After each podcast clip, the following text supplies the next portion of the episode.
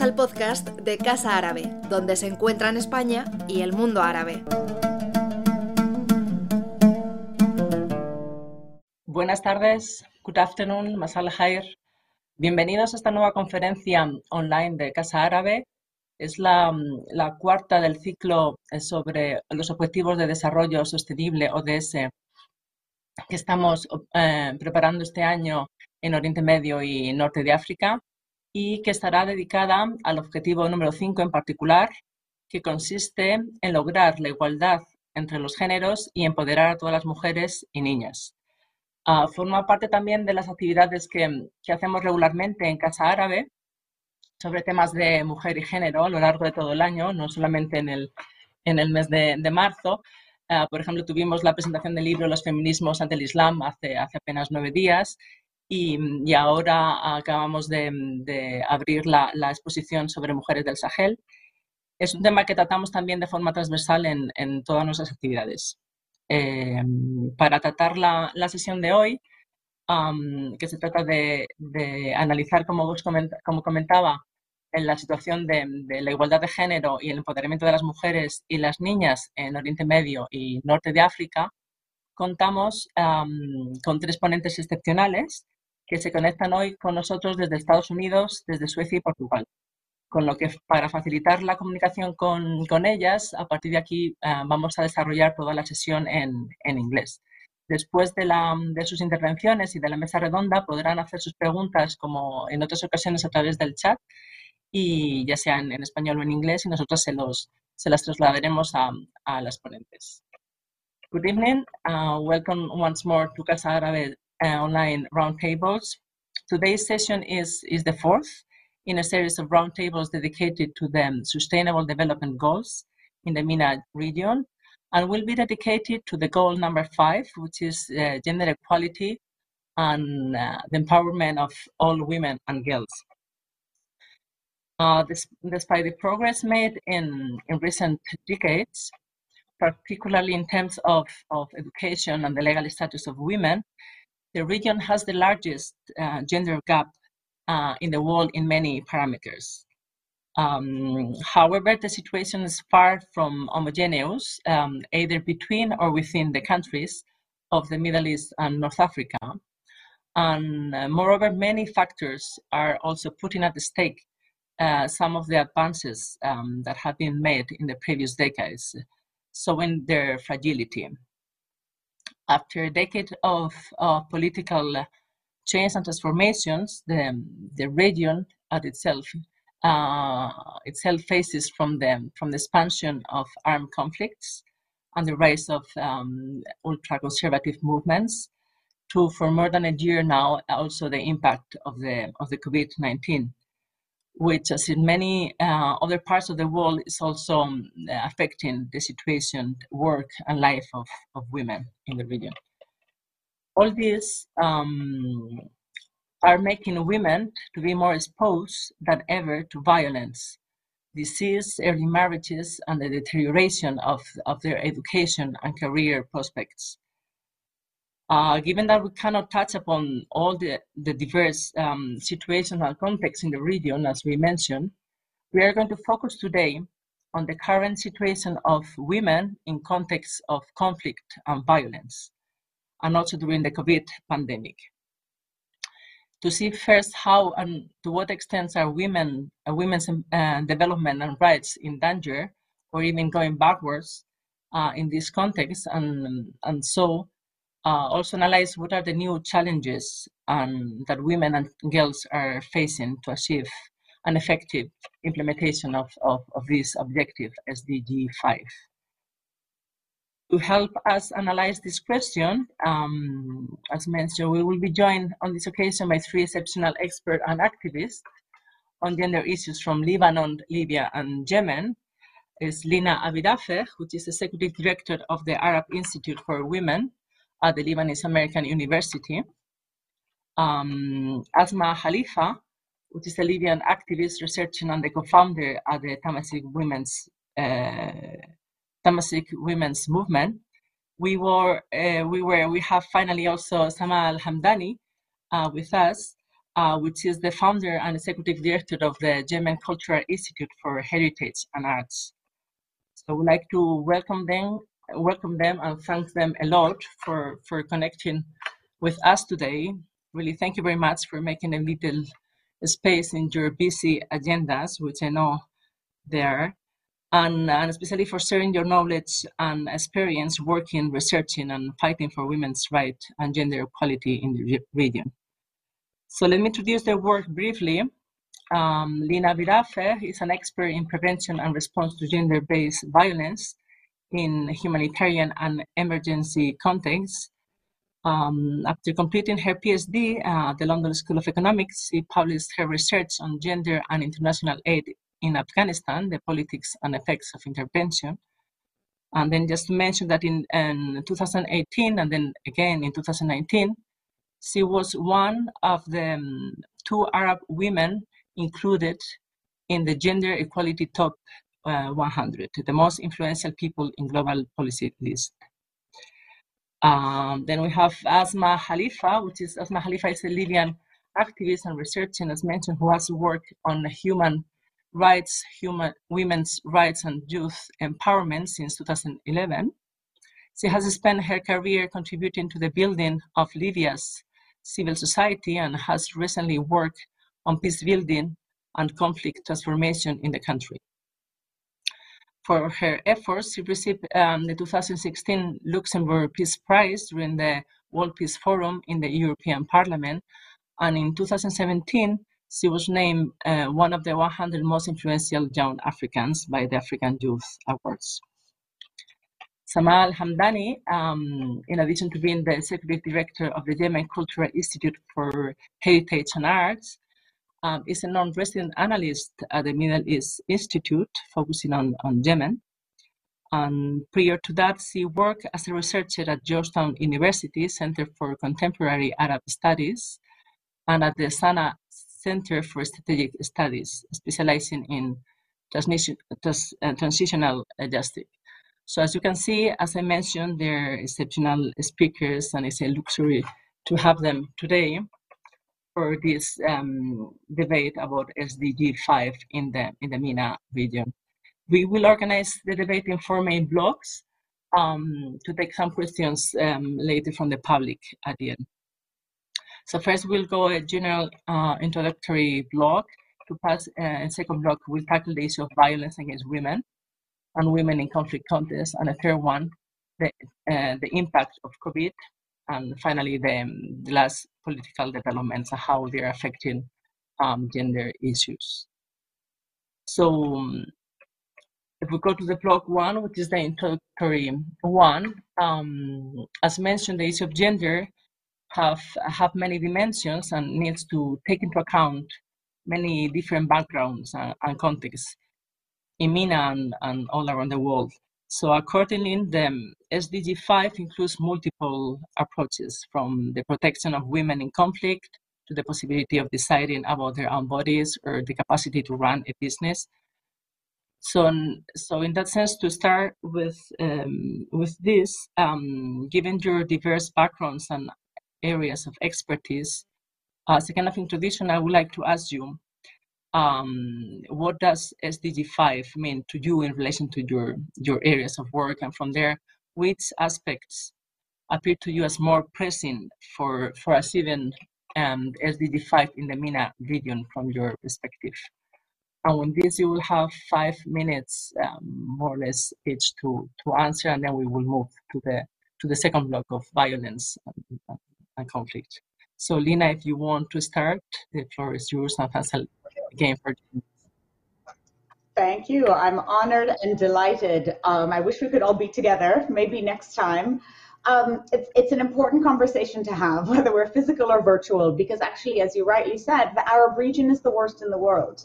You talked about the gender gap. Uh, there's 150 years until we close it. We are nowhere near.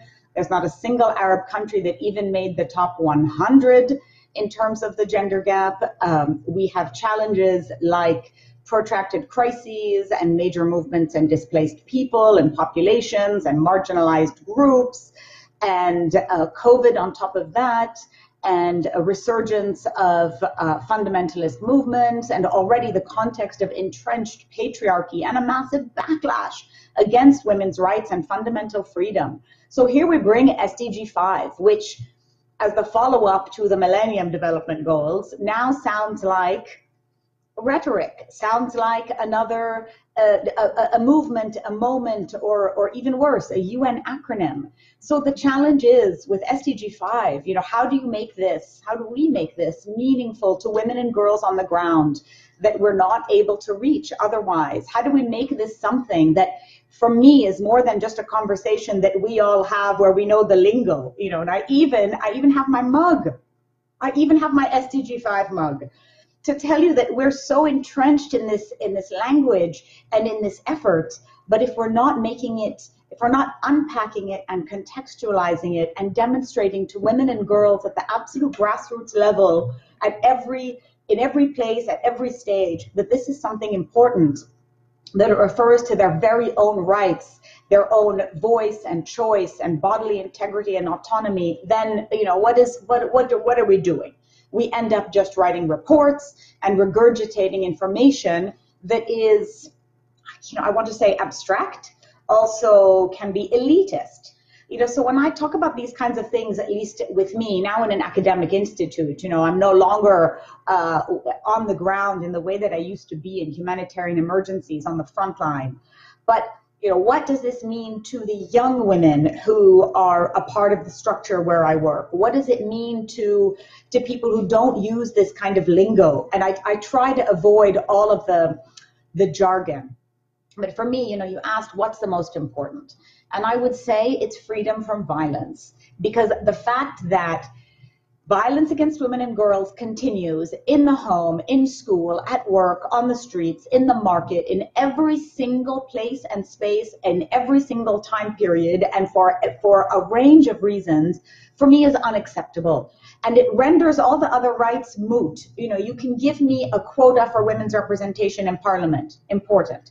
You can make sure that there are family friendly workplace policies, important you can make sure that girls have access to education. Important. All of it is important. But if I am not safe going to and from school, work, and I'm not safe in my home, in my body, in my own life, with the ability to decide what to do with it, then none of those things are important. So for me, this is the fundamental starting point and the non negotiable. Because actually, the rates of violence against women in the region are very high. They're high everywhere globally.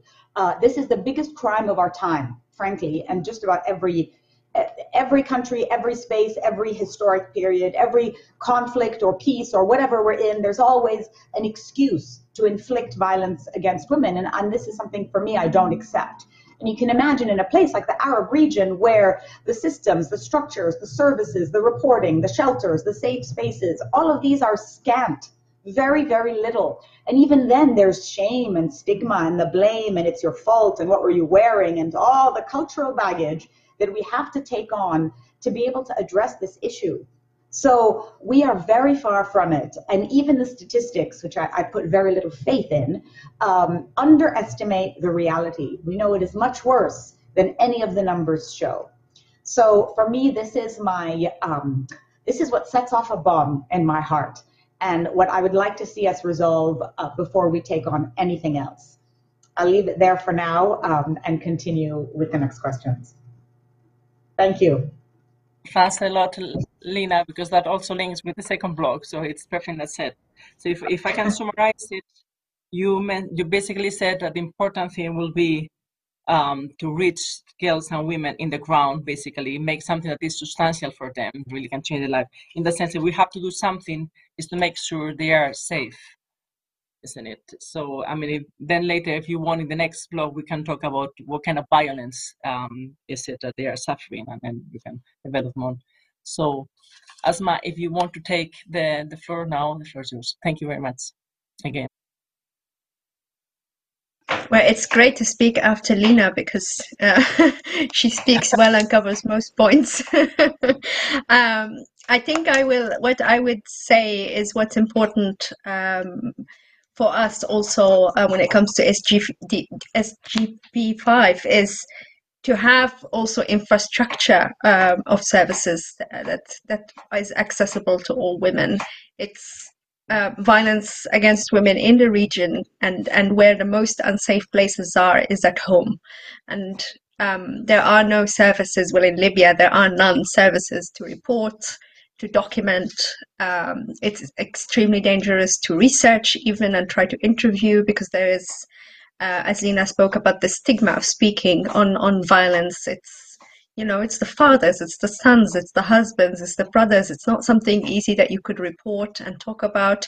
Um, there's no infrastructure in the health care services in, in Libya when it comes to addressing gender-based violence and sexual gender-based violence. In 2019, we were part of, of the debate at the Security Council on sexual violence during war. Um, and the response of the Libyan government at the time was to intimidate us by sending a letter to the Security Council about us specifically. It's um, so we we shouldn't even talk about it. Um, another another one that is very important is the protection of women. Women, um, not just women uh, in general, but women advocates, uh, human rights activists, politicians. If we can't if we are not safe and secure to work on on these issues, um, then there's no possibility to do it. It's not possible to uh, try to raise awareness or advocate or change laws and regulations when um, you're not sure if you're going to live through to continue this work.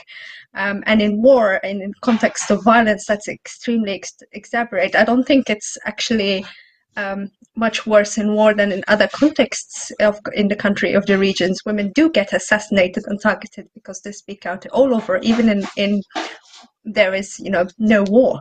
Um, and then inclusion uh, of women in all uh, at all levels uh, well in, in, libya it would be the peace process and the, and the rebuilding of the country because that's how you prevent future violence to happen is by having women who know about sensitive gender policies, laws and regulations, and how to uh, have this infrastructure uh, to exist um, so that women in the future could benefit from that.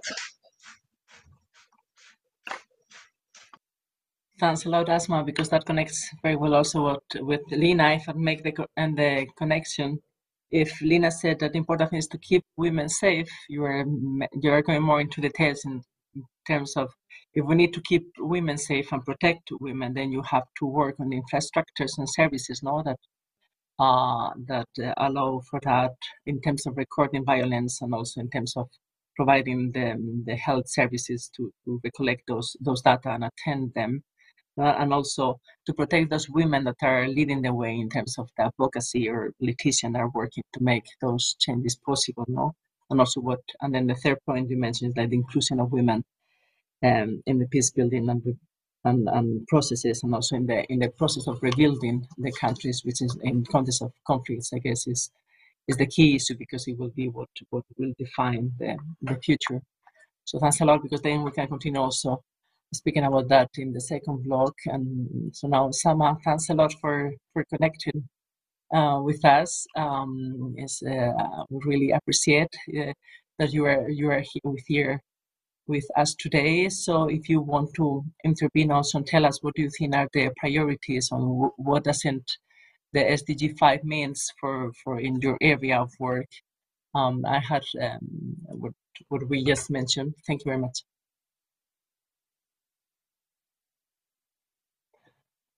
Uh, we, we don't hear you. Uh, let's see. Uh, Hi. Okay. Is it working now? Thank you so much, Olivia. I was I was just saying hello to you and to the other two speakers. I would like to thank them for setting the tone for this discussion. Um, I also would like to to thank the people watching us. I don't have a, a very clear chain of thought on the subject because it's so vast and and uh, and wide. But I do feel that that that you know the the subject is in a sense a buzzword. Like uh, lina had kind of mentioned earlier that it's part of this un lingo that you want to enforce on a region. These are the goals that we want to have. Although i do appreciate that it is number five out of 16 or 17 other goals which means that it is essential in a sense to connect into all the other ones. However, I do not uh, entirely appreciate that the UN is leading that effort. I, I, I do think that sometimes, and especially in Yemen's case, they are very much part of the of the problem. Uh, so while they want to promote and champion women's rights, in a sense, sometimes they issue uh, Security Council resolutions that ensure the continuation of conflict and sometimes support um, certain certain processes on the ground that make us and keep us away from achieving these goals. And this is a personal criticism, of course. I don't think that uh, people on the panel share that opinion with me and might, in fact, have uh, opinions to the to the opposite. I think when it comes to women specifically in the region and in the Gulf, in the Arabian Peninsula, and in Yemen specifically, um, it's been kind of a slow, a slow winning. Uh, uh, war for women. In Yemen's case, uh, women had a lot of educational opportunities. They were able to step in and kind of participate in society.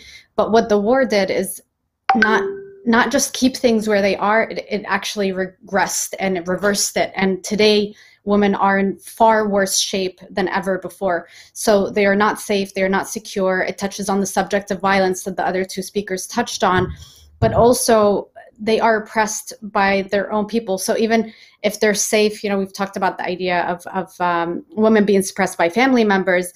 But then today, what we're seeing in Yemen is is uh, two states on the ground, uh, multiple governments all holding on to fundamentalism with a strong focus on what women are wearing, what women are doing, what women are saying.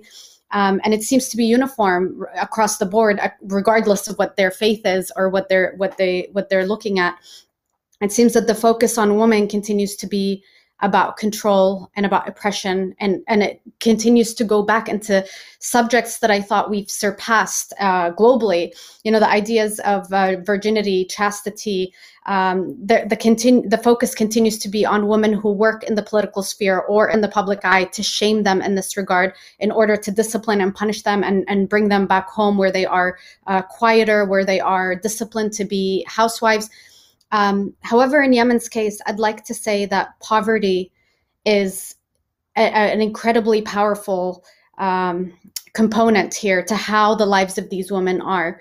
Uh, poverty means that this woman is potentially, um, in a sense, sold at a very young age in exchange for money that could help the family out. So you have child marriages as a byproduct of severe uh, poverty and of severe hunger families have to kind of treat their children that way. You have issues where in Yemen, the average family size is, it used to be 7.5, it's probably a lot larger today.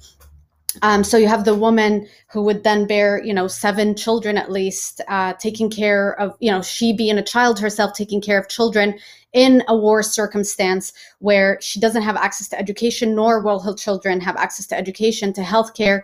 It's just everything is set up against women in in um, in Yemen specifically, I would say, and also in the region, it's quite challenging, but in Yemen particularly so.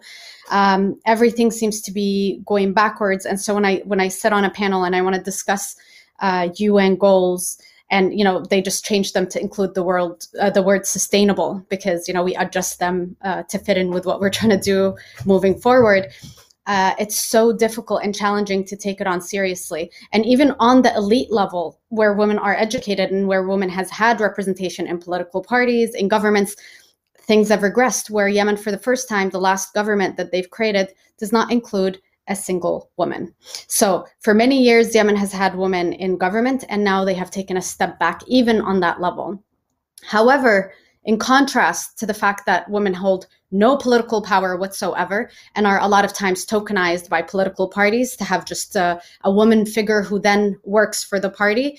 Uh, we also have all this funding coming in from European nations, from the West, that wants to only fund and support women's programs in the region, and and this this um, polarity in a sense between women not actually having any power, but then the Western world uh, adamant and, and strong into supporting programs that inc- that that fund the inclusion of women, there's a big question mark in the back of my head of where does that money go and why aren't women now in positions of power if that is in fact what the West is supporting in the region. Uh, of course, I think there are many answers and theories as to why that is happening. And I think, in a sense, we can all agree that there's a system that is broken. And ultimately, uh, the question is not for the Western donors to answer. It's actually for grassroots movements, for women on the ground to have a seat at the table and to kind of have the seat that they deserve in order to to create the influence they want in their own societies. Um, I think uh, there, there's this schism that I think we can address in the next subjects, and I'm actually eager to delve into the subject of violence, although I am not an expert uh, on violence. Uh, so again, I just like to thank the previous two speakers for setting uh, the tone because it, it, raises all these questions that I have when I want to talk about the subject of gender equality in the region and specifically to Yemen. Thank you. Thanks a lot, Sama, because indeed you also raised many questions that are kind of going to lead our discussion. I think it was very good that you kind of um, also within the issue of safety of the woman how uh, we have to put a kind of um, nuance that even when women are safe, no, they can. There are other kinds of control and oppression, and we can talk about different kinds of violence in that in that later. And also, thank you very much for introducing the issue of poverty and and the issue also of, of the demographics, how it's affecting also the situation in Gulf and how when in the Gulf how you have portrayed the different between some countries in the region and maybe the actual situation of of um, the majority population in Yemen now, which is completely completely different than what is in the other countries of the of the world, and has also for including the the aspect of, of inclusion and the, the idea of the, the international uh, program that we can tackle on later also if you wanted to in the debate. So thanks a lot. So then if you want, we can move then to the issue of, uh, of violent, violence and conflict um, which is the second round of, of questions. And it will be the impact of, of violence, either either gender-based violence or conflicts on women and on women and girls and other kinds of different kinds of violence. We can enter now into into details and how this is affecting gender equality and women empowerment in in the in the region. How can so then how can we move towards the implementation of, of SDG 5? And we're speaking, I mean, I think we all agree on what you mentioned about about the, um, the UN uh, terminology. I mean, at least for us, it's an excuse to talk about gender equality and women empowering, empowerment. We will be talking uh, in any case about this, uh, even if if it's not because of the it wouldn't be named SG SDG five, but it's the, the excuse to to talk about it. But whatever. Um, how can we move towards the implementation of gender equality and empowering of women in context of conflict, conflict and humanitarian crisis, and and then which are the main challenges in this in these conflicts, and, and especially which are the priorities. So as you you, you mentioned some of them already, so you can develop on that. Which which do you think um, should be the strategies that need to be taken to implement um, to empower a woman or uh, give them or include them in this context. Lina, if you want, you can. Uh, you have work on um, on violence, uh, on gender-based violence in the humanitarian and emergency context. So, um, if you would like to talk a bit about it and about which are the factors and challenges that those situations uh, create and how to alleviate um, those vulnerabilities. And and maybe explain a bit what do you think also in, in, in relation to the international programs or international uh, aid, how this this paradox that um, that um, Sama commented, if you can develop also on that uh, based on your work on, on, the Afghanistan conflict. Thank you, Lina. You have also minutes. Thank you. Thanks, Olivia. Um, building on what everybody else has already said, you know, uh, in humanitarian contexts, a bad situation becomes so much worse. So, you know, we know that there's so many vulnerabilities already. Uh, certainly in the Arab region, we're talking about protracted crises that last not for years or decades, but literally for generations. I don't need to tell you, you know, Yemen and Iraq and uh, Syria and, you know, certainly now Palestine with everything that is happening.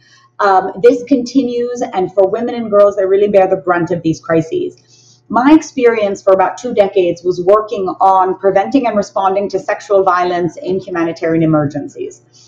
Uh, which uh, you know, I say I never succeeded anywhere clearly because you know, the emergencies continue and sexual violence continues. So it has to be the most frustrating job in the world that should never actually have been a job. Because ending sexual violence, as I've said many times, should uh, be common sense and not a career. But in fact, here we are. And the places I worked, places like Afghanistan, like you said, Olivia, um, Mali, Haiti, uh, Nepal, Niger, Papua New Guinea with emergency like conditions. In all of these, you know, the the very basic non-negotiables about women's safety, and I think Sana mentioned it, Asma also, the idea that are you know, women are not safe, and are they safe? No. What is it going to take to make them safe? So when I would speak to women and girls with the very limited power that I had, because I really had none, I was part of a gigantic aid apparatus, you know, working with the UN or, or with uh, another entity, working as the uh, the GB, so-called GBV coordinator of whatever humanitarian response we were in the in the middle of, um, asking women, um, "Are you safe?" And they would say no. And what would it take? And they would answer, and I would try and deliver on those things, or at least advocate for those things. And very often it was simple things, and it was you know lighting, and it was latrines, and it was. Um, economic empowerment as well, opportunities to get them out of the, the camps or shelters or makeshift spaces where they were living, how they could be safe, how they could get back on their own feet, how they could support themselves and their families.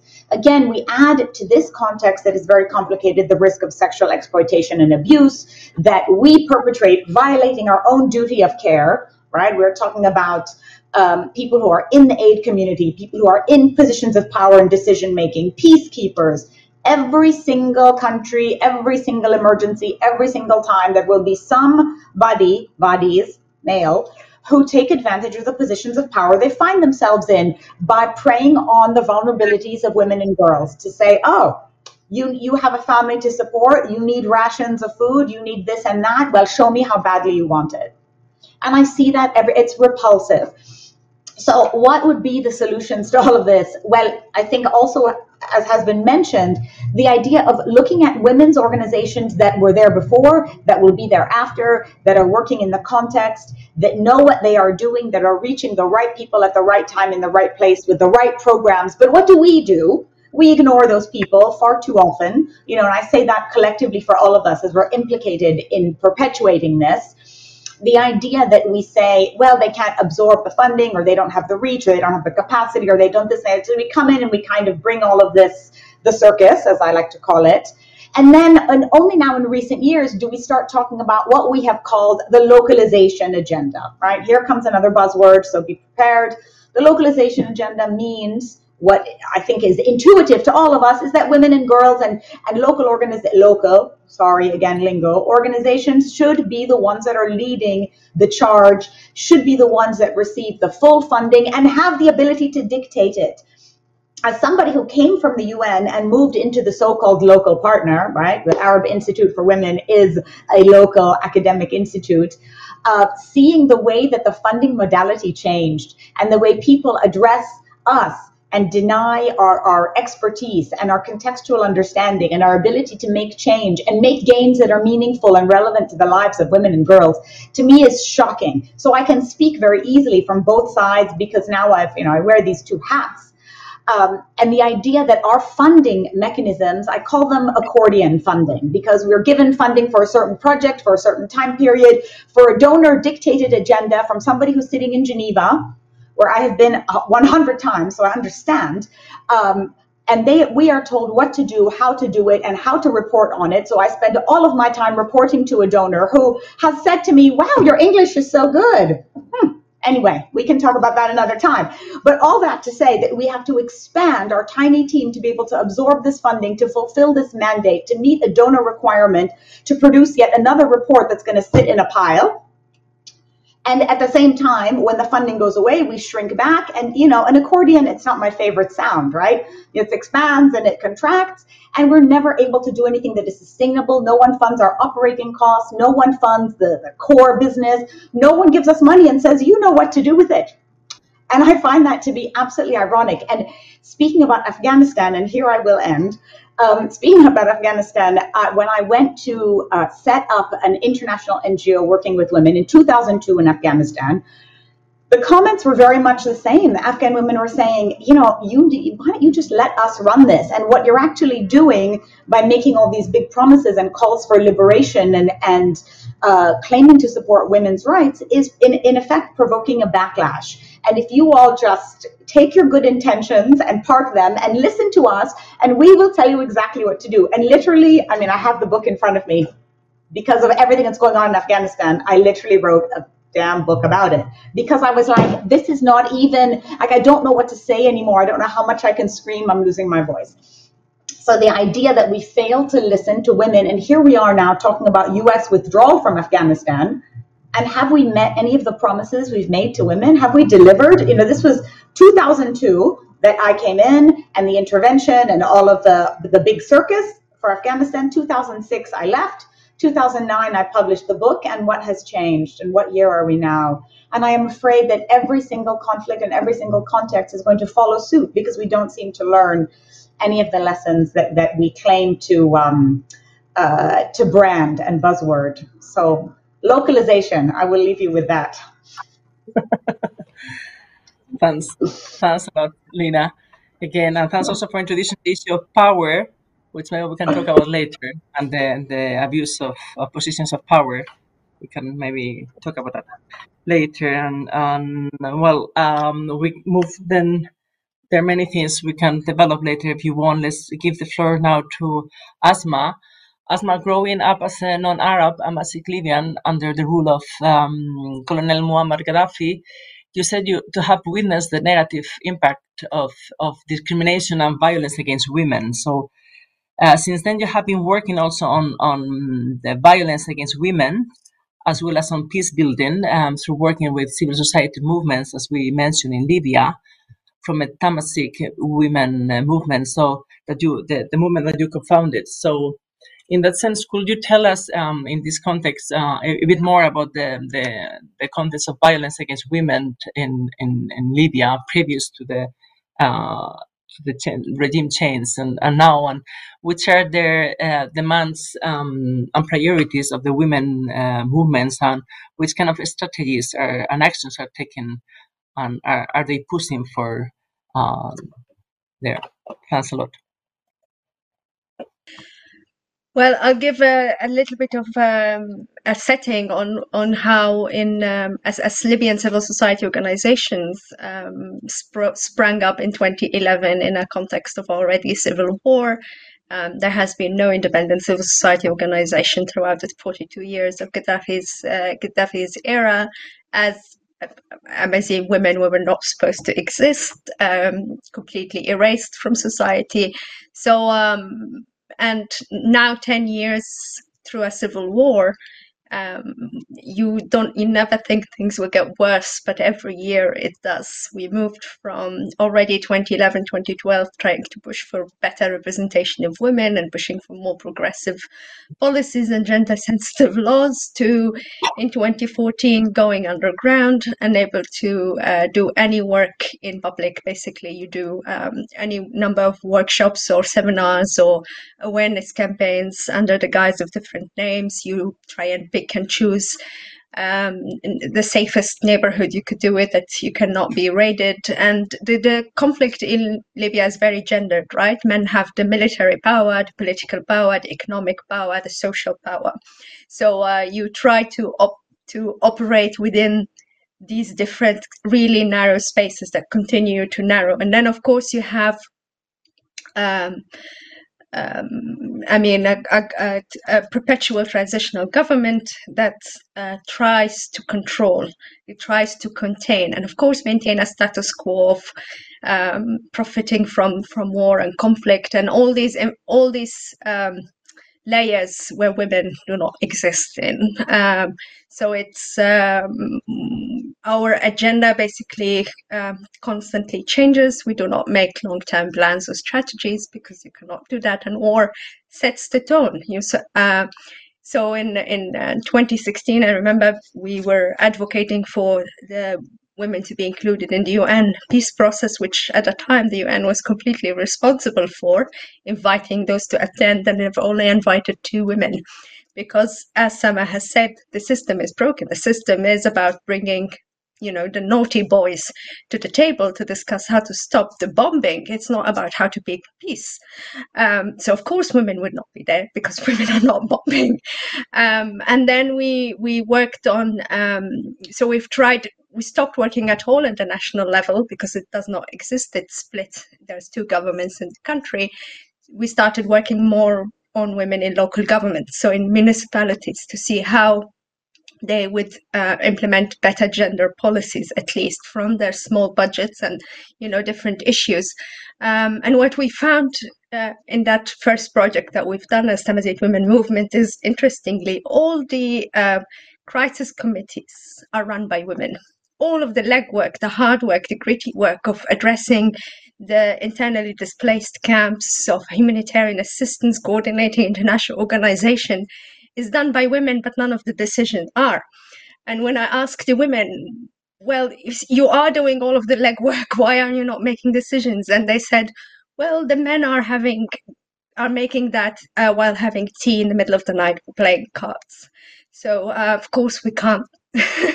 we are excluded from that kind of space, um, and so we we um, have tried to um, uh, give more capacity building on how to ambush men during office hours when they manage to to try to exert more their agendas. Um, we've also been trying to do more documentation and coordination mm-hmm. for gender-based violence services among organizations. The Libyan uh, uh, government does not provide any sort of services, so it's left to civil society organizations to fill the gap.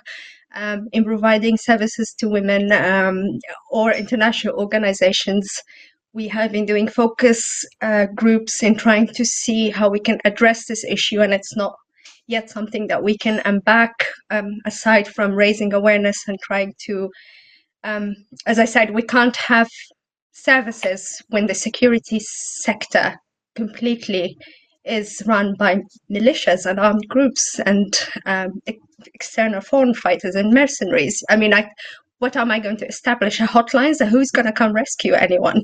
Um, when what if the woman, what if the woman's partner himself is part of the system, which is the case um, like that. All of the almost all of femicide cases last year in Libya of uh, women killed by their partners. Their partners were previous fighters. So you also have then issues of PTSD and mental health issues that a population is struggling with. Um, that is is is not addressed. So what what what do we do? Um, we do work uh, either completely with municipalities or we do advocacy um, on the international and regional level, but we do not at all engage. We did not not before this spring, but we did not before at all engage with the national um, with the national level. Um, and what are the priorities? Uh, or I can yeah. stop. What are the priorities? Well, the yeah, priority yeah. for the population is to uh, to reconcile, right? To stop the war, um, fix the system, fix the infrastructure. Uh, if you ask an, an, average Libyan person, they would say, "We want electricity, we want liquidity in the financial system, we want employment, we want jobs." Um, we want to go back our homes if they're displaced. We want uh, the militias to stop uh, living in our neighborhoods. The demands will be as little as sometimes I want to be able to go to school or university uh, without having to coordinate where or when these bombs will fall.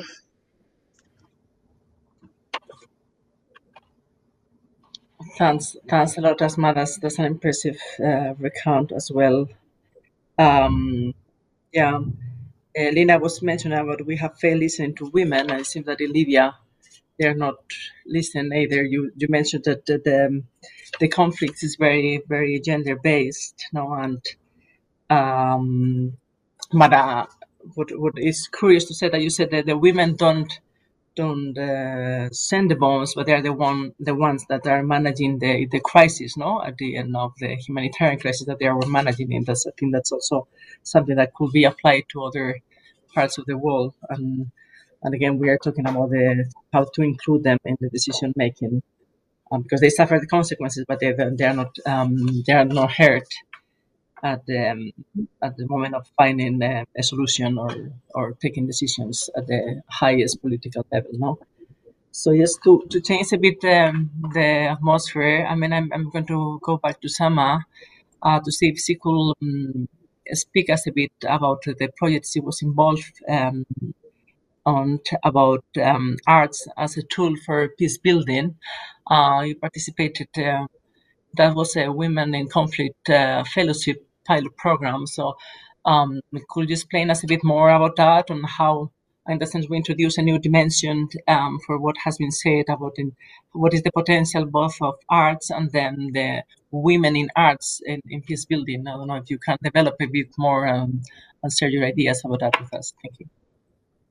Sure, thank you. Um, before I before I answer that question, I would like to kind of add a little bit to what uh, Lina and specifically Asma uh, had said, because ended her discussion by saying, "What do the people want uh, during this time?" And the list of demands is similar um, in in most war zones. And I I just want to add this emphasis that there's no way that we can work on improving the status of women and children while there's a war taking place. It's it's very basic. However, we have all these systems and and regimes trying to you know manage the war while uh, doing things that are good for women and children. And it just does not work that way because a huge chunk of society that is affected by the war are women and children. And until the war is stopped, we really cannot, in my opinion, do anything real for a woman that we can build on, that is sustainable. You know, the, the buzzword of sustainability here. You cannot achieve that uh, during war. However, this raises another question of of we're now in a world that is extremely global and extremely connected and we are jumping from one crisis to the next and our attention is shifting from one country to the other and in a sense there's this idea that war brings a lot of focus to a region, which means that potentially the focus on women and children in Yemen now is at, at its highest level because of the conflict. Um, what does that mean if the war ends? Does that focus shift away and does that funding go to the next crisis at play? Um, and I think, you know, and I want to touch on, on, on what Lina said earlier that she has worked uh, as part of this international um, humanitarian work, and she's also worked as a local on the ground with locals. And I think that the real issue is is in the design of the system and the best way to fix the design of that system is to include women of color from the regions that people are working on in the decision making processes, in the process where they are shaping uh, a mechanism, they are creating a strategy, a device the fact that ultimately you have uh, P5 countries at the UN with women who are mostly American or British or somewhere from Europe deciding what is best and how to best spend the money in a region they have nothing, they know nothing about, they have nothing in common. Uh, with women in that region, with the exception of just being women, uh, that doesn't, that isn't enough to to help the system work correctly. Um, and so those are really my additions and thoughts on, on, on the previous discussion. And I'm happy to talk now about the role of, of art. Um, we have a term in Arabic that says uh, al iman, which means the, the weakest uh, faith. And I think that art ultimately comes for me as the only way uh, to talk about peace without having to do it in a political way. Hello? Yeah, oh, yeah, yeah. My we heard you. For a second, I just want to make sure. So, so, you know, there are multiple channels of how to talk about peace. Obviously, there's the official processes that are taking place where women can participate. And ever since 2016, like I mentioned, women have not been able to take part of that, regardless of how much they pushed, regardless of the fact that many civil society organizations are led, managed, and uh, are successfully working compared to ones work uh, led by men um, women have failed to to just really influence the peace process in the way that they should be able to. And so when you have multiple tools before you and many issues that are being used uh, as a political tool, so for example, the, the issue of gender, the issue of art, the issue of culture, they're all politicized, meaning that I will use the issue of gender to reach my goal if I want. Uh, and I think men do that a lot of times. And I think they do it with art and, and, and other things. But here, um, and my approach with it in Yemen, which hasn't been that impactful, uh, you know, unfortunately. Uh, however, it has had impact in the diaspora and in raising awareness about Yemen's war and about giving individuals tools to have a say, to express themselves, to to regain their their confidence, and to to assert the demand for peace that is often muted. Um, there are a few challenges here. One, I wanted to take art and depoliticize it in a sense, even though it is the most political thing to say that I want peace. Um, I'm saying that I want to take art away from propaganda and have it be a real tool in the in the hands of artists who can then vocalize their their demands because art can also be a tool for propaganda and so there's there's that divide that i want to make um, and then two the voices of yemenis in the diaspora and, and i am one of those voices because i cannot um, I, I, have I've had the privilege to escape the war in Yemen, and I don't think that I would be able to do this kind of work from within Yemen, in in the midst of bombing, in the midst of killing, in the midst of fundamentalism in the diaspora, it is possible for us to get together and amplify our voices, our demands for peace, so that we can eventually do this in our own home countries, so that we can eventually uh, carry this tool of peace back in and celebrate it. And I think when I talk about um, art in the Middle East and art specifically in Yemen, the Yemeni culture is so rich and, and embellished with so many incredible tools that I think to to a, a, Western eye or even to a foreign eye looking at Yemen, the the richness of the culture, the fact that Yemen has unique architecture, the fact that we have unique music, dance, that the culture is so rich with it, and that it is part of our daily lives, doesn't come through in this war. All you see are weapons, killings, um, stories about children who are soldiers. Um, and I think art is a really strong way to celebrate our culture, our heritage, to stay connected to where we come from, and to use that as a tool to be empowered and to say, hey, I have power. I haven't lost everything that makes me me. Everything that makes me me is not blood and violence, it is other things as well. Um, and so within the Cultural Institute, we've run programs, we've run discussions at universities, but we've also done a lot of performances interfaith per- performances that include and involve Yemenis in the diaspora and Western audiences as a tool to communicate and connect with each other, as a tool to dehumanize the people that are dying every day in the conflict, as a way to make uh, to make the war a bit more of a real thing to audiences who've never experienced war in their life. Um, and so there are many tools for it, and and I think uh, you know it's to, to tie it back to the issue of of, of women I've met the most impressive, most talented, most intelligent women who have managed to use art as a fighting tool, uh, as a way to say, hey, I reject all of this violence against me, and this is you know this is this is me and this is what i can do not only am i defending myself with it i am speaking up on behalf of all these other women and i am going to continue to do so because that is my craft um, and so i hope I hope that answered the question. And I and I and I refrained from mentioning a lot of the work because I think I can really, uh, you know, drown everyone who's watching in the subject about it. Thanks a lot. I'm sure not. Uh, thanks a lot because I think it's very, very important what you mentioned um, because we were speaking about uh, women not being um, heard and not being listened. And you, I mean, in that sense, art is a way of raising the voices, as you mentioned, no? and, and also has different dimensions because it's a way of raising the voice. It's a way of celebrating the culture, no? and also helping to, what you mentioned, of feeling better, more comfortable, the issue of uh, mental health was commented before. And also, we, we are speaking about empowering. Art is, is a way of empowering uh, the, the women, no? and and also fighting tool, as you mentioned. So I think I think it's very important. And what you said about um, well, through art, uh, raising awareness um, via the diaspora. No, I think is, is key. Thanks a lot for your for those those comments. I wanted us to talk a bit. I mean, to top it up. I mean, we are. You were mentioning that um, we cannot uh, talk about gender equality while the war is on. No, it's it's impossible to advance on that. And to top it up, we have the COVID no, we were in the pre- when we were talking about preparing the, the roundtable, Asma was commenting that things were worse enough, and then the COVID came, but things were already very, very bad. No, but if you can dedicate just a kind of short comments about how do you think the COVID is impacting also the, the situation of women in the region and if it's changing somehow? I mean, we also Lina was commenting how really is, is changing the way we perceive each other and the position of I mean how I mean, also the, this kind of connection between the professional and the domestic, you know, is, is mixing everything. And, and when whatever you think um, it would be uh, interesting to raise and how it's changing um, that situation. So, um, Lina, if you want to, take the, the floor again um, and also focus on this, on your, on, on, you mentioned the need for a feminist response to to COVID, no, during and, and how it's impacting um, Arab women and girls. So the floor is yours also.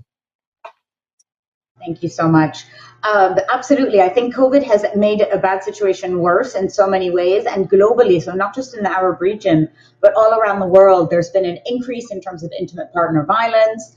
Uh, there has been a decrease, obviously, in terms of economic opportunity for women, in terms of representation, in terms of space and access. Women are always and will continue to be the first to be fired, the last to be hired, the um, uh, the ones who are the the most easily dismissed in the context of work, which is detrimental. It's literally setting the feminist movement back generations.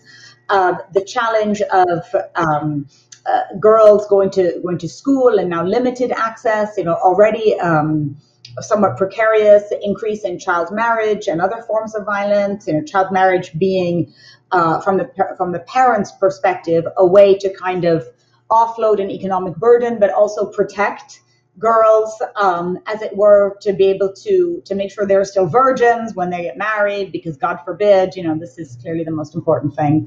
Uh, increase in uh, cases of female genital mutilation. You know, for women and girls, the situation has been terrible. Um, even in New York, just let me share a small anecdote since I am here um, in New York City. We subscribe to a text messaging service that gives us updates on the situation. So last March 2020, it, the first few days, you know, we're getting texts every day, stay at home, stay safe. And that was the consistent messaging for about the first six weeks of the pandemic. Following that, somebody else must have gotten hold of the, the texting system and the messaging changed. And it started to say, we understand that home might not be safe for everyone. And if it is not safe for you, call this number, do this, seek support, tell someone, what but the point is this that it took six weeks, six weeks of the assumption that home is safe and that it should be safe, because absolutely it should be. Um, but it isn't. It isn't for many women and girls. It has exacerbated already precarious situations of intimate partner violence and created even new forms of violence. So finally, you know, people got the, the idea that this was um, uh, messaging that was done in ignorance. And so they had to actually consider what was happening to the, the safety uh, of women and girls. And anyway, that's, that's New York. And that didn't happen anywhere else. Not to mention, you know, the, the burden of care and the unpaid labor and women as the frontline workers and women caring for, for the elderly and the sick and women in, in healthcare and those, it, it goes on and on. But the conversation we had olivia before that i'm going to touch on very briefly is you know what is the what is the silver lining of what has been a terrible situation for women uh, worldwide? Um, it's hard to find a silver lining but i would say what has been uh, interesting and could potentially be important is a couple of things. First of all the idea that for women who are able to work this creates by default a more family friendly uh, work arrangement. You can work from home. You have your, your home and your and your professional life integrated in better ways.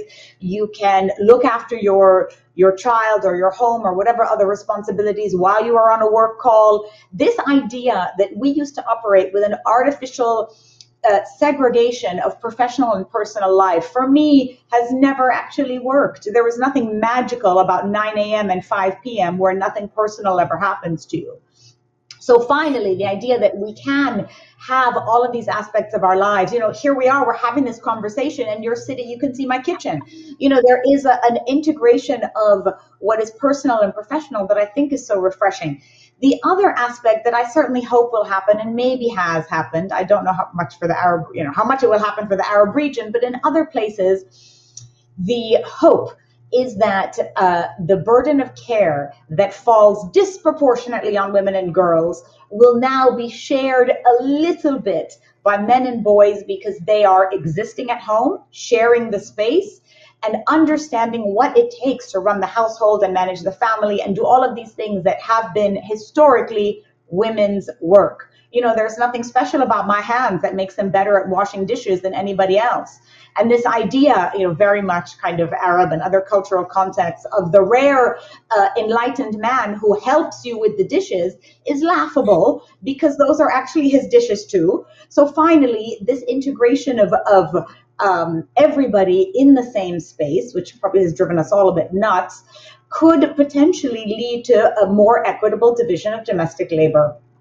Uh, that could be a long term result. It certainly is something that in the Arab region we will continue to fight for in the hopes that people understand that women are. Uh, need to have active professional, productive economic lives. Um, and men are just as capable of handling absolutely everything on the domestic front. And I certainly hope they step up and start doing it. Thanks a lot, Lina, for this. At least in this in these two messages of, of hope. Let's hope at least if we don't get gender equality in other issues, at least a bit at the domestic level, and the, the COVID brings a bit of that. So, um, if you would like to comment also on the on the impact on COVID um, as uh, Asma, maybe you could explain also. I mean, you you were the one mentioning how really has it comes as kind of in, in already a very difficult situation in, in Libya.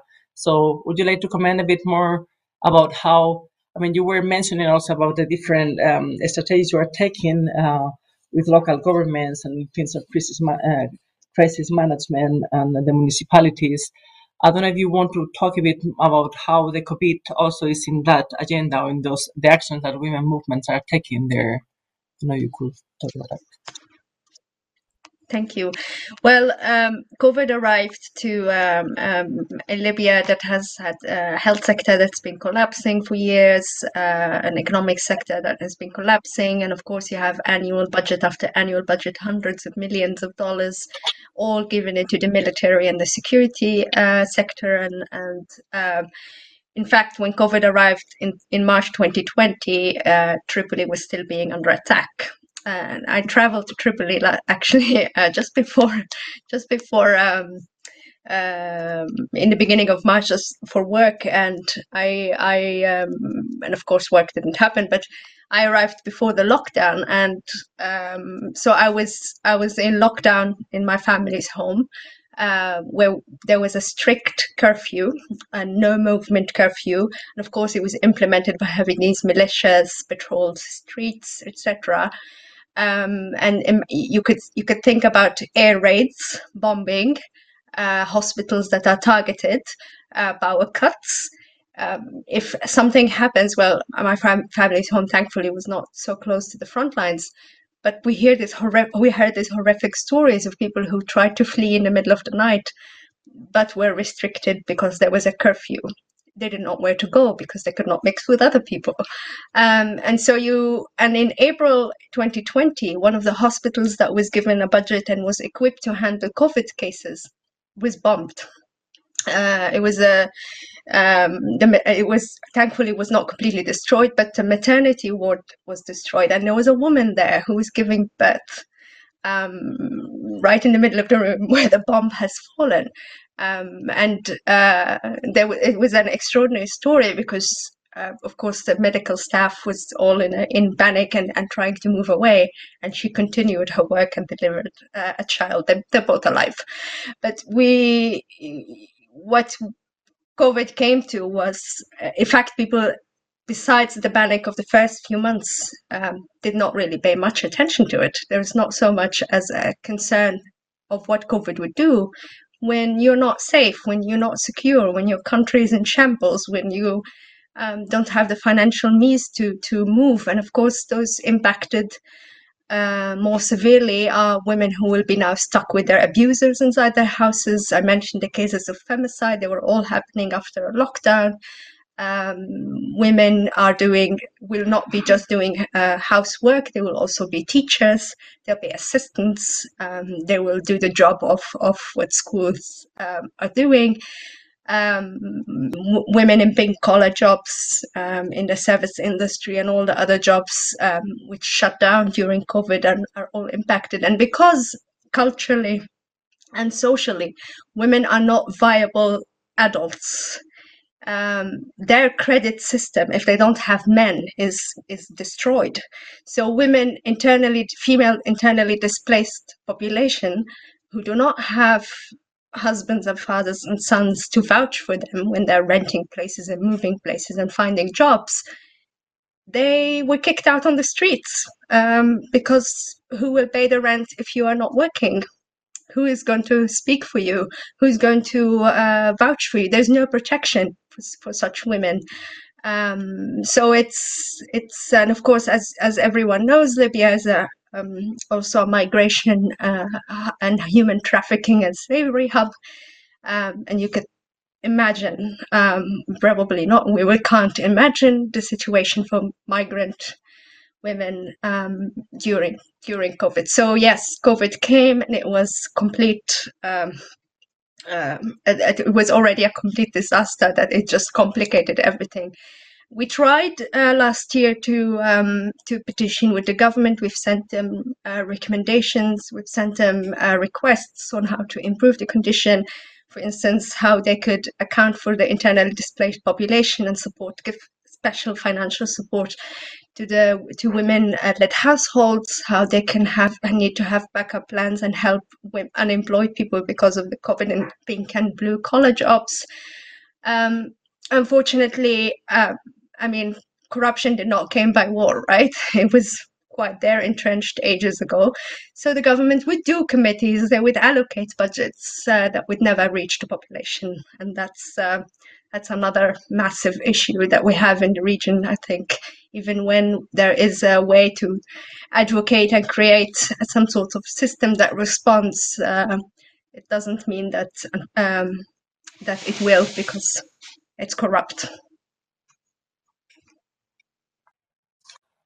Thanks, thanks a lot, Asma. That's an impressive, an impressive testi- testimony of COVID under under bombs, no, and being in curfew in those in those circumstances.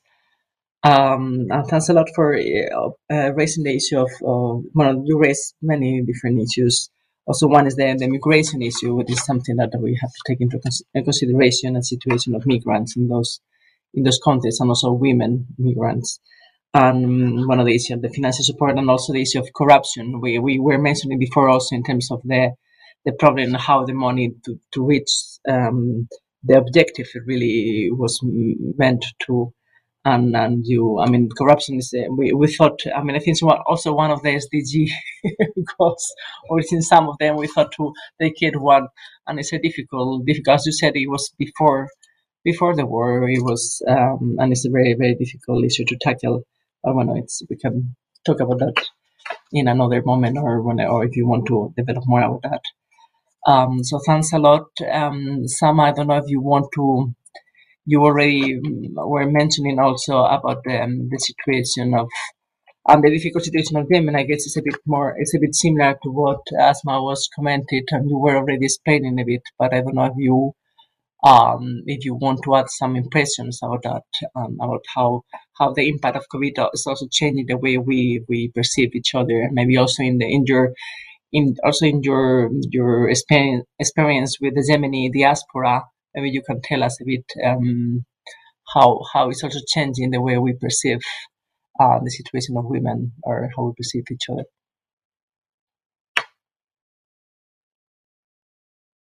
The voice again. I think you you okay. Yeah. No. A ver, let's see. I think you you mute yourself. Can you can you click again to see? Oh, uh, this is yeah. Does this now. work now? Yeah, yeah, working. Thank you. Thank you. Sorry about that. I was saying, yes, indeed, you are correct that a lot of what's happening in Yemen is, in fact, similar uh, to what's happening in Libya in the sense that the medical facilities in Yemen were already near collapse uh, or actually collapsed in some places.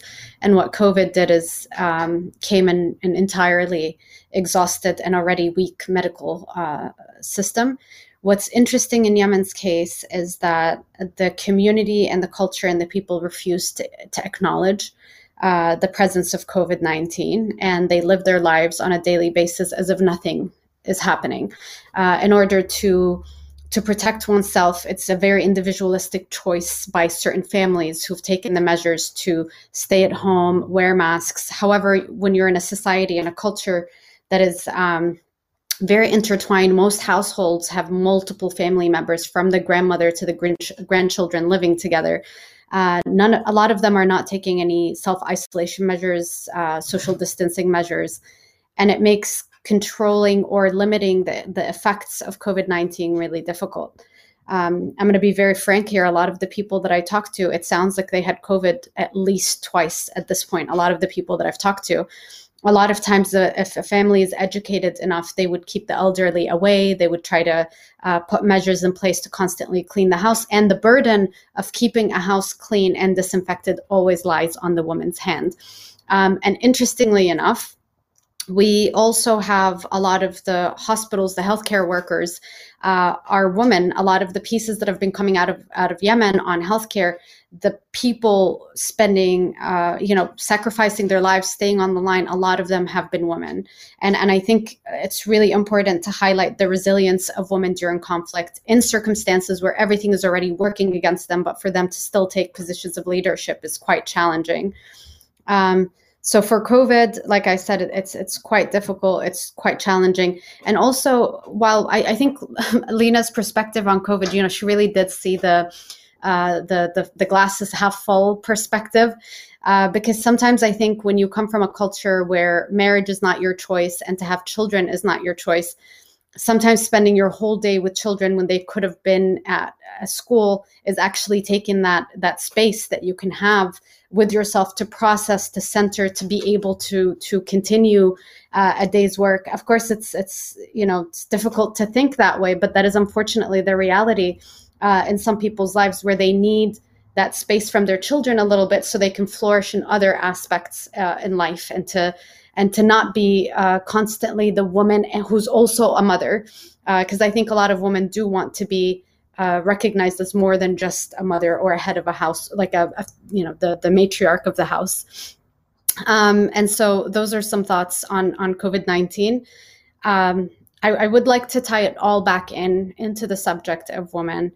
Uh, where are we today? I, you know, I think maybe this would apply again to to Libya, where you have uh, different states, uh, different realities on the ground, and and women without any real representation in Yemen's case, the UN supported a national peace dialogue conference where they really took into consideration everything, and I literally mean everything, uh, to kind of draft and write the super impressive constitution that we have not had a chance to vote uh, to have referendum on. It has not passed yet. Yemen's previous constitution, in all fairness, was not that bad. It had some really great articles in there, except it did not um, it did not forbid the, the marriages of uh, child uh, ch- child marriages. It did not forbid child marriages, and it was um, and it did not protect women as it should. And one of the issues that was a really really major hot topic for discussion while they were rewriting the constitution was also around uh, the age of consent for women and, and the age of marriage. Um, and I think that's going to be something that our region is going to continue to struggle with, the MENA region, because I think the idea of women's bodies and sexuality and the idea of the fact that we need to uh, discipline and monitor these bodies is going to continue to be a struggle.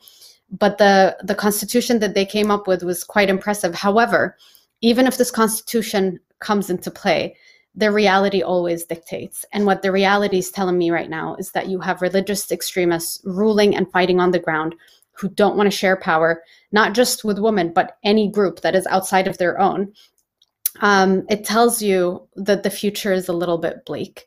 And if you have a wonderful constitution without the ability to enfor- enforce the law, without an entire system working to protect that document, you really have nothing.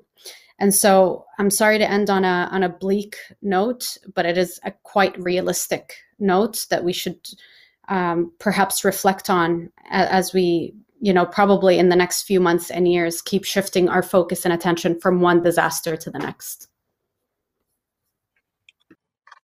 Thanks a lot, Sama, because that really also links with what uh, will be the fourth block, which I wanted uh, if we could talk about the the political agendas and how the, the risks of, of backlash. We, we we were talking about that also before it was mentioned, no?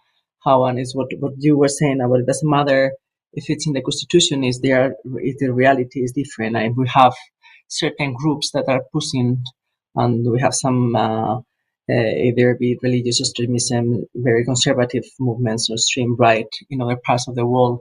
There are some um, trends that are pushing backwards the agenda for, for gender equality, and not only MENA, it's all around the world.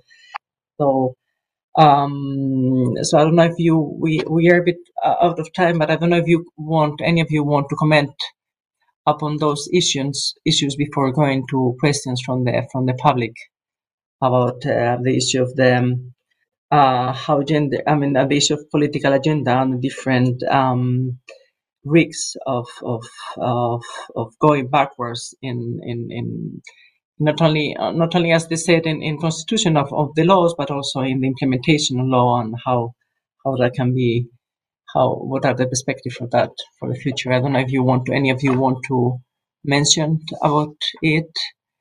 Asma also mentioned about that on the on the um, government in libya.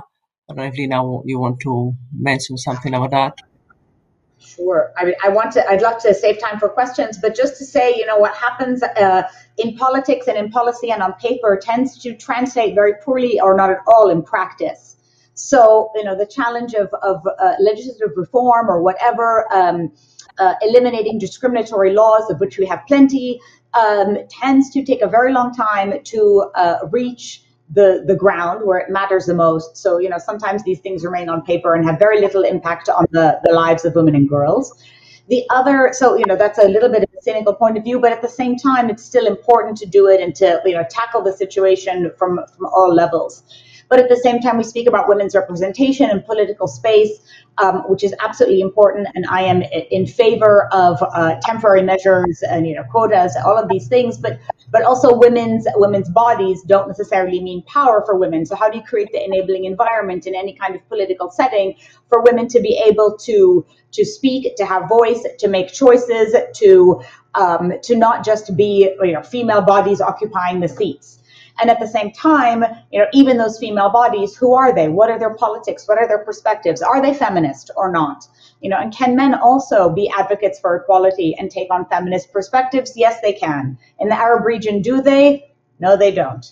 Um, would we like to see that? Certainly. Um, I think we'll keep fighting until we do. And I, for one, would love to retire, but it seems I will never be out of a job with the rate that we're going, like I said, over 150 years until equality, I don't plan on living all that long. Um, and I hope you all will dig me from the grave and give me some updates. Uh, let me know when we finally won, because um, I need to believe that we will. No, we, we all need. I don't know, maybe you want to add something on, on this.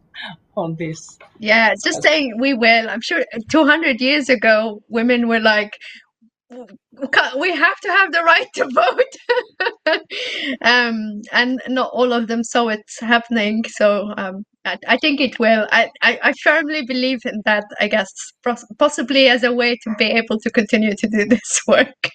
Um, um, I think the you raise you raise an important issue, and that uh, there is a backlash, not just not just in the region. I think globally, and a contestation. And why does that happen? We've talked about structures not working. We've talked about systems broken. We've talked about uh, so much um, change continuously happen happening, uh, either accelerated by conflict or war, or by you know um, uh, governments uh, changing. There's also been an, an, a massive leap in in the women's rights uh, agenda. So many so many accomplishments. Um, globally speaking not not in the region and so what you what you have is a um, well, you have conservatives who are apprehensive of change, who do not know what change uh, has, or who think that what we had before was better. So you have transnational, in fact, actors on all levels who would like to see uh, the patriarchal family norms to continue to exist. Um, so, in the past few months, three countries withdrew from the Istanbul Convention, and two of those are in Europe.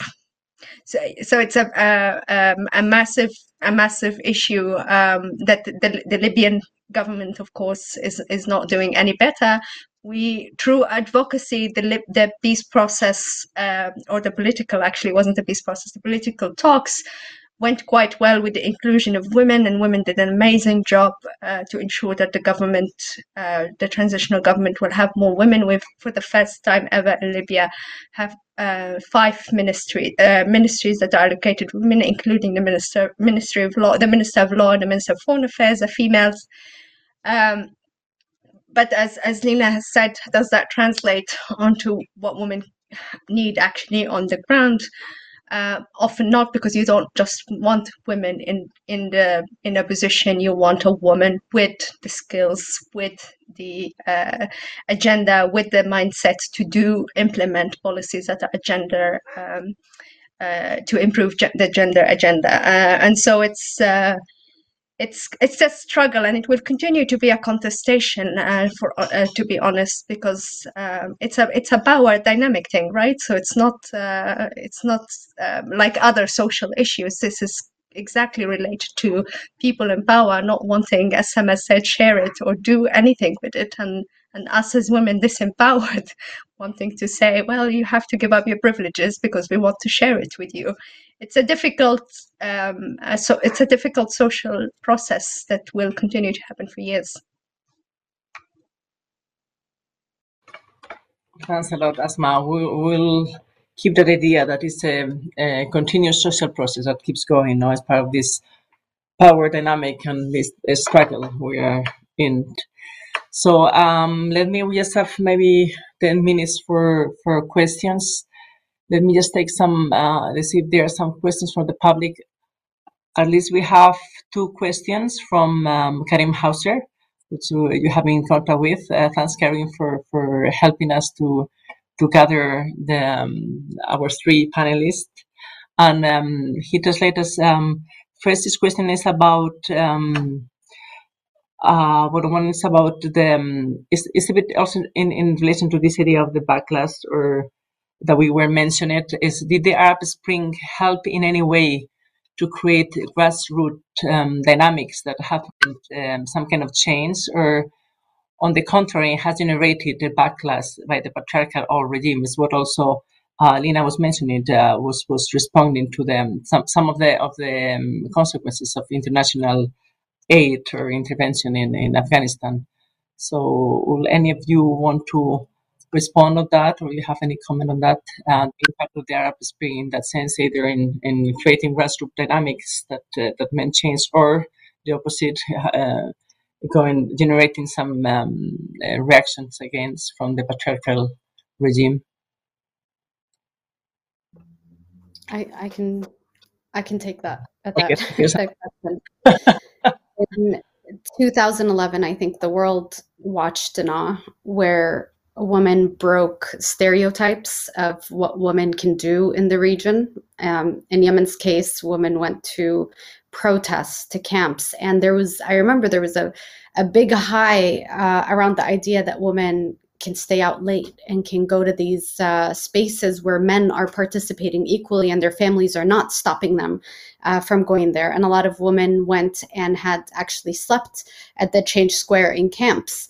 Um, and so there was this moment of, I think the 2011 revolution, what it did, there's a moment of suspending norms, suspending cultural norms, but it was very quickly that cultural norms reorganized themselves and managed the new reality. So there was a new reality. Women had freedom in a sense, had a voice. Uh, they were excited about it. And then there was um, political parties learning how to use that moment to their advantage and restoring that balance of power back into normalcy and to normalcy. And by that, for example, I mean that women were such a key component of being the protesters on, on the streets. Uh, to then, you know, have incidents reported of women protesting at the Change Square only to be beaten by men, by sticks, by taking them off stage. Um, this intersectionality of, of identity, you know, to be a woman does not mean that you are going to fight for women's rights. And what happened very quickly in the in the the Change Square is that a lot of the women that had voices worked for, for political parties and started working for agendas that were in line with a political party's interest, not in line with the interest of women um, as a group per se. And so very quickly we had women continue to participate in, in these in these protests. However, the women who are independent, the women who are fighting for women's rights were marginalized compared to the women who were able to be absorbed by larger larger political parties who fought for rights that went that men wanted represented. Uh, and as a matter of fact, Yemen's revolution ended up having a woman Nobel Peace Prize winner because of how much women participated uh, in in the protest process. Now, of course, from the national dial uh, from the the the revolution, we had the birth of Yemen's National Dialogue Conference, which uh, is a UN um, facilitated process that was supposed to save Yemen from war. So we had a Yemeni transitional government, uh, a consensus government that was created.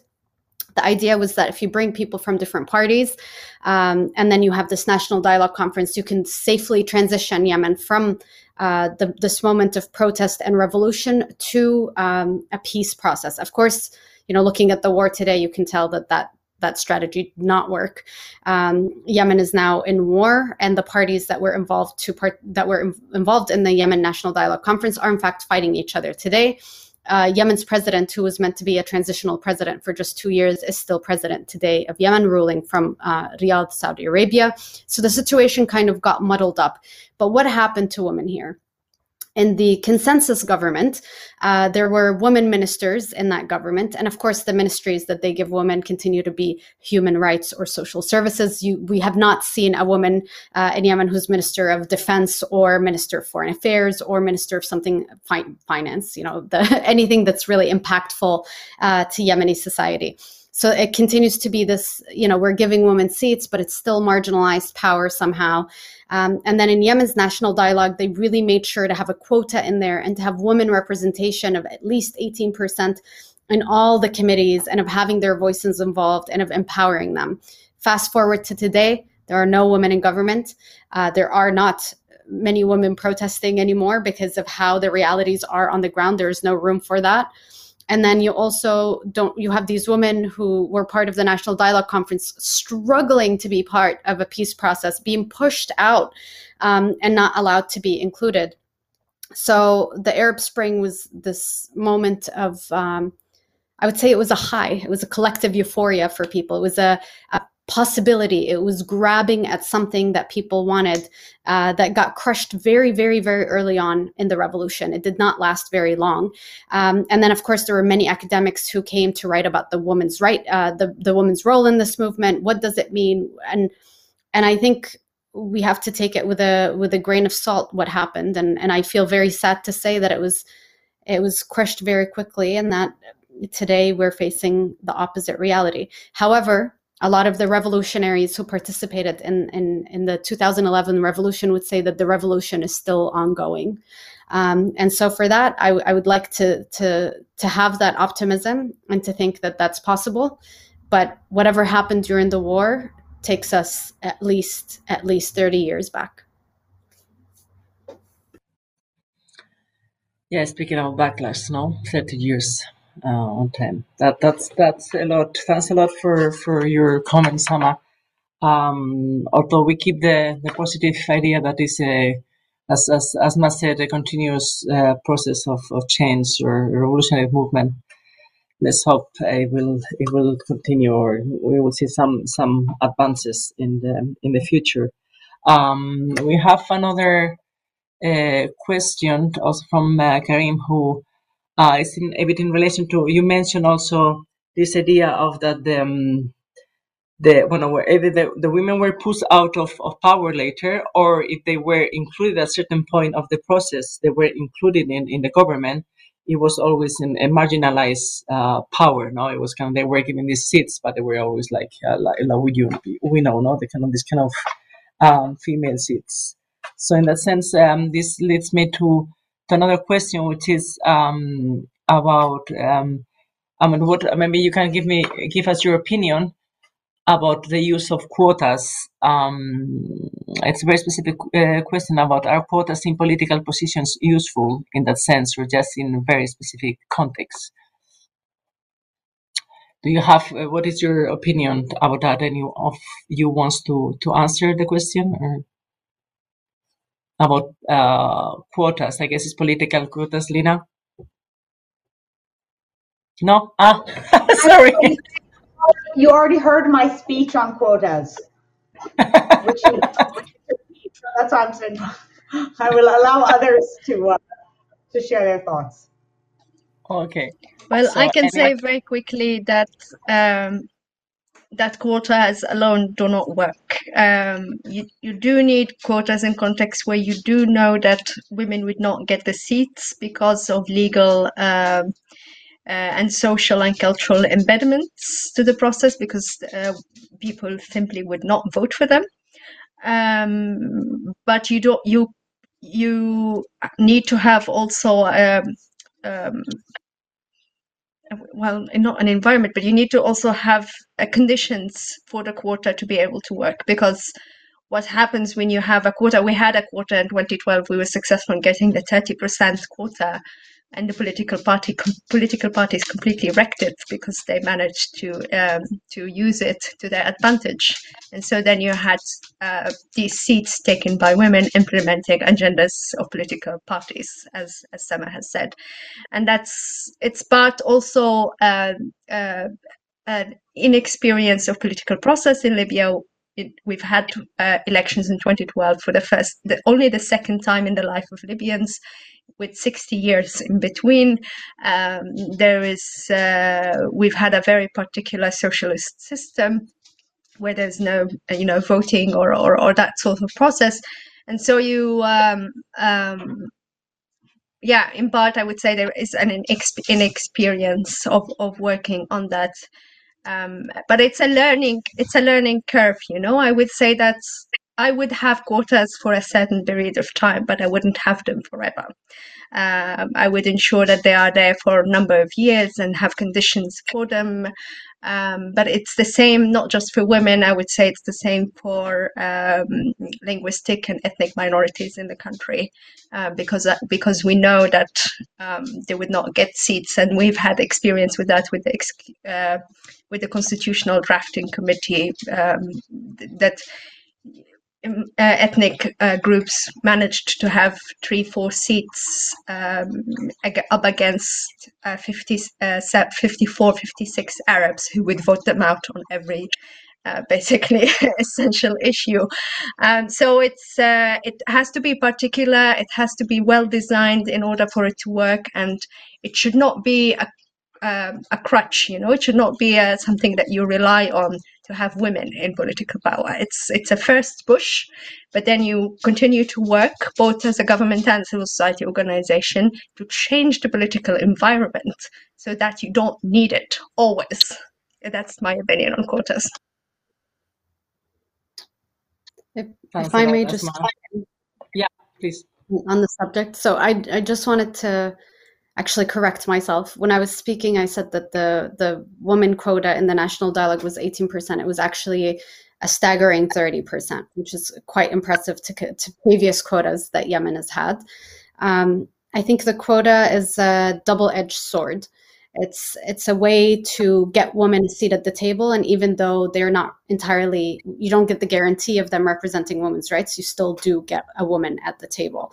Um, and to be honest, I think that even compared to the West, it doesn't. When women come to power, they don't necessarily represent women's rights and champion for them. And we've seen that with um, UK women pr- prime ministers and Israel prime minister who are women. They don't necessarily come to champion for women's rights. They come to represent the interest of their nation and to actually, in a sense. Um, you know, represent their policies in a more masculine, strong, um, uh, forceful manner in order to earn a seat at the table. Um, and and we still see it to this day. I mean, the last time we saw the Hillary Clinton's, there were so many articles about how she has to dress a certain way in order to to earn respect and be taken seriously. And so this issue is not just uh, limited to the MENA region. And sometimes when I think about the the solutions, is the solution to have an all-woman political party that just cares about women's interests? Is that the real way to have representatives in government who then uh, would would fight for women's rights? I I highly don't I don't think that is the, the solution because women are not just mothers or just women. It's a bit more complex than that. But the idea is that uh, also the men in power have to understand the importance of the role of women and, and to understand that they are, in fact, um, an equal partner in society. And in order to do that, you have to tap into education and into the psyche of that culture.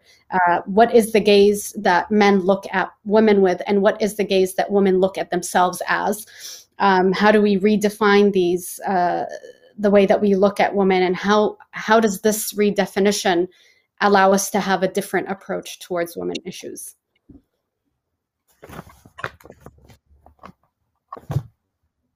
Thanks a lot, Asma. Yeah, indeed, it, it will give us another some some uh, some thoughts to do. And I was thinking, I, I'm just thinking uh, that maybe we could organize something about this idea of how we women see ourselves, no, and this idea of our, we have worked a lot about uh, the issues of identity, you know, in different communities. We maybe we, it will be interesting to see um, a debate on on uh, women's identity, you know, how we perceive and how it's changing. Uh, but but let's leave it here because we have been um, a bit more. Uh, we have spent more than uh, what we expected. Uh, we have been an hour and a half, and and think that I, I, we don't want to use more of your time. And it has been really uh, a pleasure to to see the online table with you. I hope next time we will be able to do it um, here in Casa Árabe in Madrid or in Cordoba. And um, I really thank you for making time in your different agendas and in your work to, to be it's very important for us that you you share your experience and we it's a way for us of raising uh, your voices so at least this will be in our youtube channel and we continue debating on this issue and it is giving us a lot of thought also for for developing these issues in the in the in the future so thanks a lot again um, and uh, really uh, wish you all the best in your different works and and projects. Um, and thanks to all those uh, following us. Um, to finish uh, up, I would just like to to remind that um, about um, uh, the new exhibition being open in our headquarters in Madrid about women in the Sahel um, with by Spanish artists whose works um, collect the landscapes and scenes in Timbuktu, um, the local culture and the women works there in the especially in this in this uh, Guna Tier Association, which is an entity which is indeed very active active in pro- projects empowering women um, and sustainability in the in the region, the two big words that we were talking about today. Um, so I will switch to Spanish now. Um, gracias a todos de nuevo, a los que nos seguís hoy, anunciaros que, que está ya abierta en, nuestra sede de Casa Árabe en Madrid la la exposición de Mujeres del Sahel. Estará abierta hasta el 25 de julio y que es una exposición de una artista española, Irene López de Castro, que, cuyas obras recogen ah, paisajes y escenas de Tombuctú, uh, ciudad en la que ha estado ah, ha pasado largas, largas temporadas eh, familiarizándose con, con, los elementos de la cultura local y sobre todo con el trabajo de las mujeres en, una asociación, Tier, que es una entidad particularmente activa en proyectos justos de, de, lo que es empoderamiento de las mujeres en materia de conservación medioambiental. So, con esto terminamos y, y seguimos. Buenas tardes a todos y muchas gracias.